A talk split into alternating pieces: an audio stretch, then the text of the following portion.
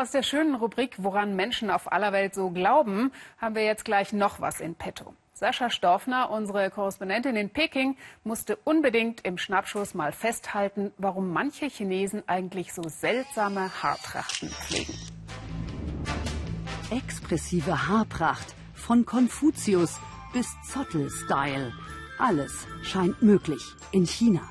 Lange Haare, komische Bärte und manchmal auch Glatze. Im Friseurladen von Meister Wang wird penibel geschnitten und rasiert. Wer schön sein will, soll glatte Haut haben. Er macht sogar Flaum weg, von dem ich gar nicht wusste, dass er existierte. Alle Haare weg und immer schön aussehen. Und dann das? Wieso lassen sich Chinesen die Haare auf Leberflecken lang wachsen? Beim Friseur sorgt die Frage für Diskussionen.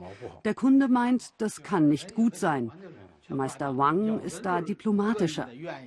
Manche entfernen die Haare, andere nicht. Reine Geschmackssache. Da steckt nicht viel dahinter.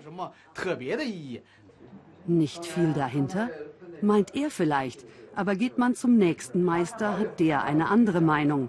Der Mann macht Feng Shui, ist Experte der chinesischen Harmonielehre, spezialisiert auf Gesichter. Die Position des Leberflecks ist entscheidend. Zum Beispiel Leberflecken auf den Ohren. Ist der Leberfleck oben, ist derjenige pfiffig und schlau. Ist der Leberfleck unten, kümmert er sich um seine Eltern. Leberflecken über Mund, Qualitätsmerkmal für Superquassler, besonders hilfreich bei Heiratsvermittlern. Und wieso die langen Haare auf den Leberflecken? Nach dem, was in den Schriften steht, sind diese Haare ganz besondere Haare. Und der, der sie hat, ist sehr klug und weise. Aha, Klugheit und Weisheit durch Haare auf Leberflecken. Chinas Jugend hat ein anderes Schönheitsideal. Meister Dong ist zu Gast in der Show Sexy Mütter. Tausende sind im Internet live dabei, als er ihnen ins Gewissen redet. Seine Lehre bekräftigt. Leberfleck mit Haar macht klug. In China werden also Leberflecken mit Haaren drauf als durchaus positiv gesehen. Diese Botschaft müssen auch die Internetschönheiten hier erstmal verdauen.